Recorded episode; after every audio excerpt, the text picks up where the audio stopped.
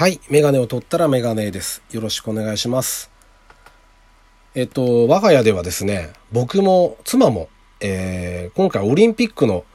あのー観戦チケット、追加募集もあったんですけど、全滅でしたね。完全にもう来るなってことなんじゃないかっていうぐらい、全滅でしたね。全く取れなかったですね、チケット。まあ仕方ないですけどね、抽選ですからね。で、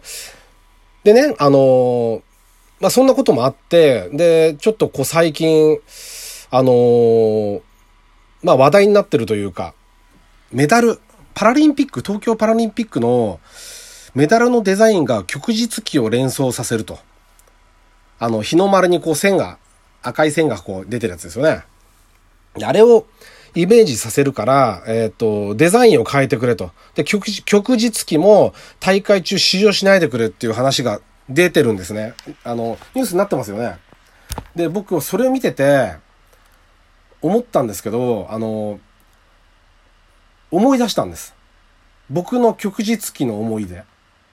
もう、高校時代の。あの、それの話し、したいと思うんですけども、あの、まあ、先に、じゃあこの話を。あのね、まあ、あの、スケールが全然ちっちゃくなっちゃうんですけど、話の。僕が、あの、高校生の時に、僕の後ろの席のやつ、男の子ですけど、が、風邪ひいたって言ってマスクしてたんです。マスク。あの、今流行りのあの、使い捨てのじゃなくて、本当の給食当番がするマスクあるじゃないですか。え、今の子の給食当番、どんなマスクしてるかわかんないですけど、昔の、洗うとくしゃくしゃになっちゃうやつ。あれしてきたんですね。で、マスク、風邪ひいたんだ、ああ、つって言ってて、ふと見てて、マスク、そのなんか、いまいちパンチが足りないよねって話を僕がして、何がって言うから、なんか書こうぜって言ったんですよ、僕が。で、何すかな、つって、悪って書くかって。で、ああ、そうかって言ったら、わらわね、集まってきたんですよ、周りが。で、彼らのね、いわゆるヤンキーって言われてる種類の人たちは、あのー非常に漢字に詳しいんですよね。なんかいろんな漢字を知ってるんですよ。で、何にするかってみんなで話し合って、で、結局呪いに決まったんですよ。で、すいません。ちょっと今ね、ちょっと風邪ひいてるんですね。で、呪いっていう字を書こうって決めて、で、書いたんです。呪いって。あの、油性ペンで。で、マスクさせたんです。別にいじめられることがいじめることかじゃないですかね。友達関係の中で。で、まだ足りないなっつって、何がパンチ足んないんだって言って、そうだっつって、日照期だって言い出したんです。で、今ね、調べたんですけど、日照期と、あのー、旭日期って違うんですね。日照期って日の丸のことなんですね。僕ら、あの、旭日期っていう言葉も当時知らなくて、今でもちゃんと理解してなかったんですけど、調べると、僕が思ってた日照期っていうのは日の丸にこう赤い線がバーって周りに出てる、あの、線が出てるのが、旭日期って言って、日照期っていうのは本当の日の丸なんですね。で、それ知らないから、日照期にしカラーにしようぜって、いわゆる旭日期カラーですよね。にしようって言って赤いペンを持ってきたやつがいて、で、マスクの端っこにこう半円みたいに日の丸を書いて、こう赤を伸ばしてったんですね。呪いの上に。で、これがね、もう素晴らしいんですよ、デザインが。もう、バカ丸出しっていうか、言い方が悪いんですけど、多分、旭日記とかでちゃんとしてるんですよ。違う。呪いっていう字が入るだけで、すごくこう、あの、頭の悪そうな感じにこうなっちゃうんですね、これ。不思議なもんで。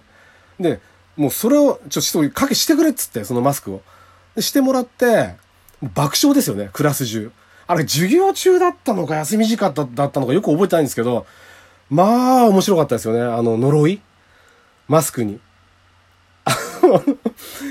それが僕の旭日記の、あの、思い出なんですね。だから全然あの、これは、こういうのって、あの、国際問題とかやってる人に、ね、専門にしてみたら、こんなふざけた話はないんでしょうけど、あのー僕はもうそれしか、もう一番最初にそれが浮かびましたね。これが問題になった時に。うん。まあ、楽しかった思い出ですね。はい。というわけで、えっと、第71回になりますね。ラジオにメガネ始めたいと思います。よろしくお願いします。はい。えっとね、でですね、ちょっと、あの、トーンは真面目なトーンになるんですけど、台風15号がありましたよね。で、あのー、実際の千葉に住んでる友達もいまして、で、ちょっと連絡、まあなかなかつか、ちょっとつかない状態もあって、で、昨日、おととい、昨日かな？えっと、金曜日、木曜日の夜、金曜日ぐらいの時点で、えっと、連絡がついて、話を聞くと、えっと、九十九里の方なんですけども、その家、家がね。もう水がまず来なくて、復旧したのが水曜日ぐらいって言ってましたかね。水曜日か、うん。に復旧して、で、えー、っと、電気がまだ来ないと。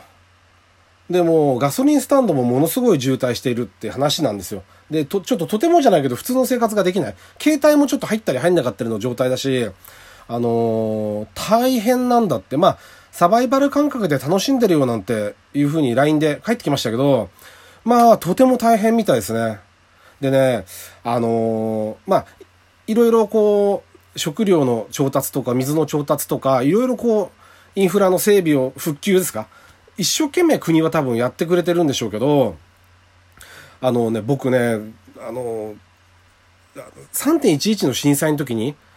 ものすごいやっぱりこっちも揺れたじゃないですか。当然東北の方はこんなもんじゃないと思うんですよ。もう何百倍も怖い思いしたいと思う思うんですけど、関東でもやっぱり今までに経験したことないぐらい揺れたわけですよ。で、当然停電にもなるなるし、家帰ったら、帰ってきたら真っ暗ですからね。もうちょっと衝撃的というか、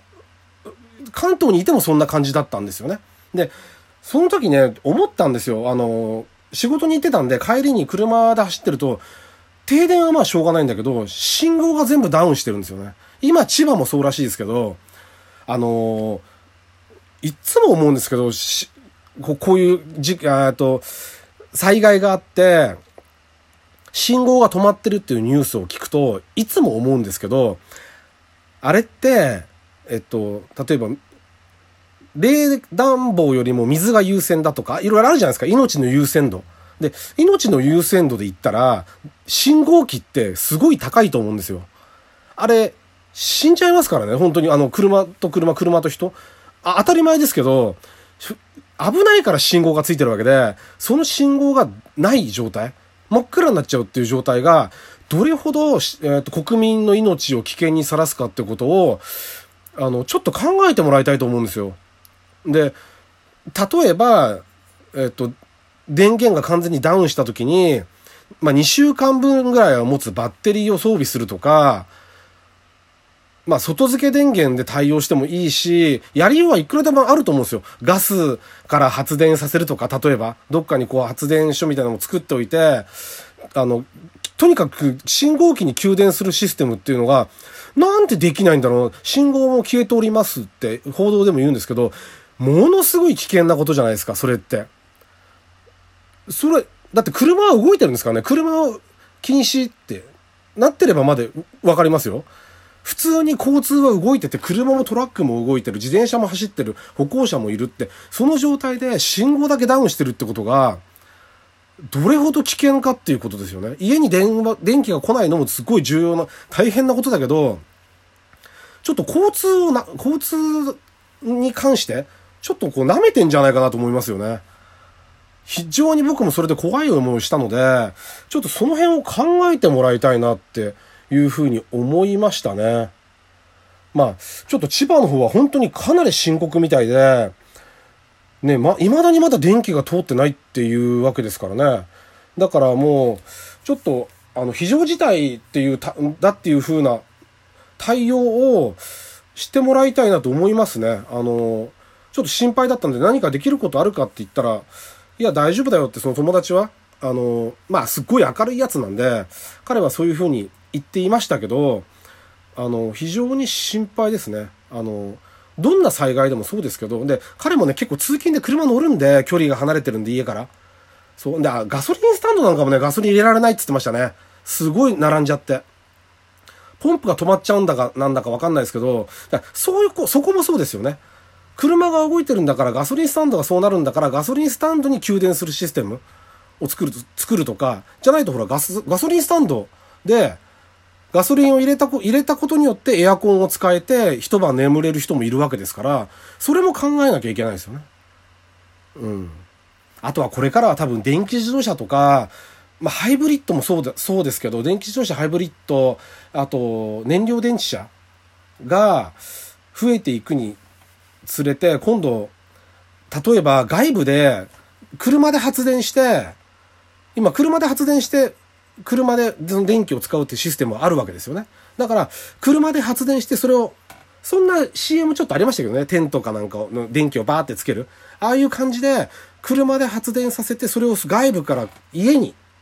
さして、家の電気をつけるっていうようなシステムも、多分まあ、いや、当然やってるんでしょうけど、僕がこんなこと思うぐらいだから、そういうのもどんどん進めてほしいなってちょっと思いましたね。いかにしてこう、非常事態にみんなが、あの、生き抜く、生き抜くかというかね、少しでもあの、なんてうんだろう、危険のないような状態でいることが一番なので、あの、お水とかはまあ給水しょうがないですけど、特に電気に関しては、ある程度蓄電とかもできるし、持ち運びも多分できるはずなんで、あの、ちょっと国の方でも考えてやってもらいたいなっていうふうに思いましたね。まあ、あとはさっき言った信号機と、もう含めて、あの、非常に危険なことからこう、一個ずつ潰してってもらわないといけないなっていうふうに思いましたね。はい。えというわけで、えっ、ー、と、第71回目でしたね。ラジオにメガネ、えー、ありがとうございました。メガネを取ったらメガネでした。またよろしくお願いします。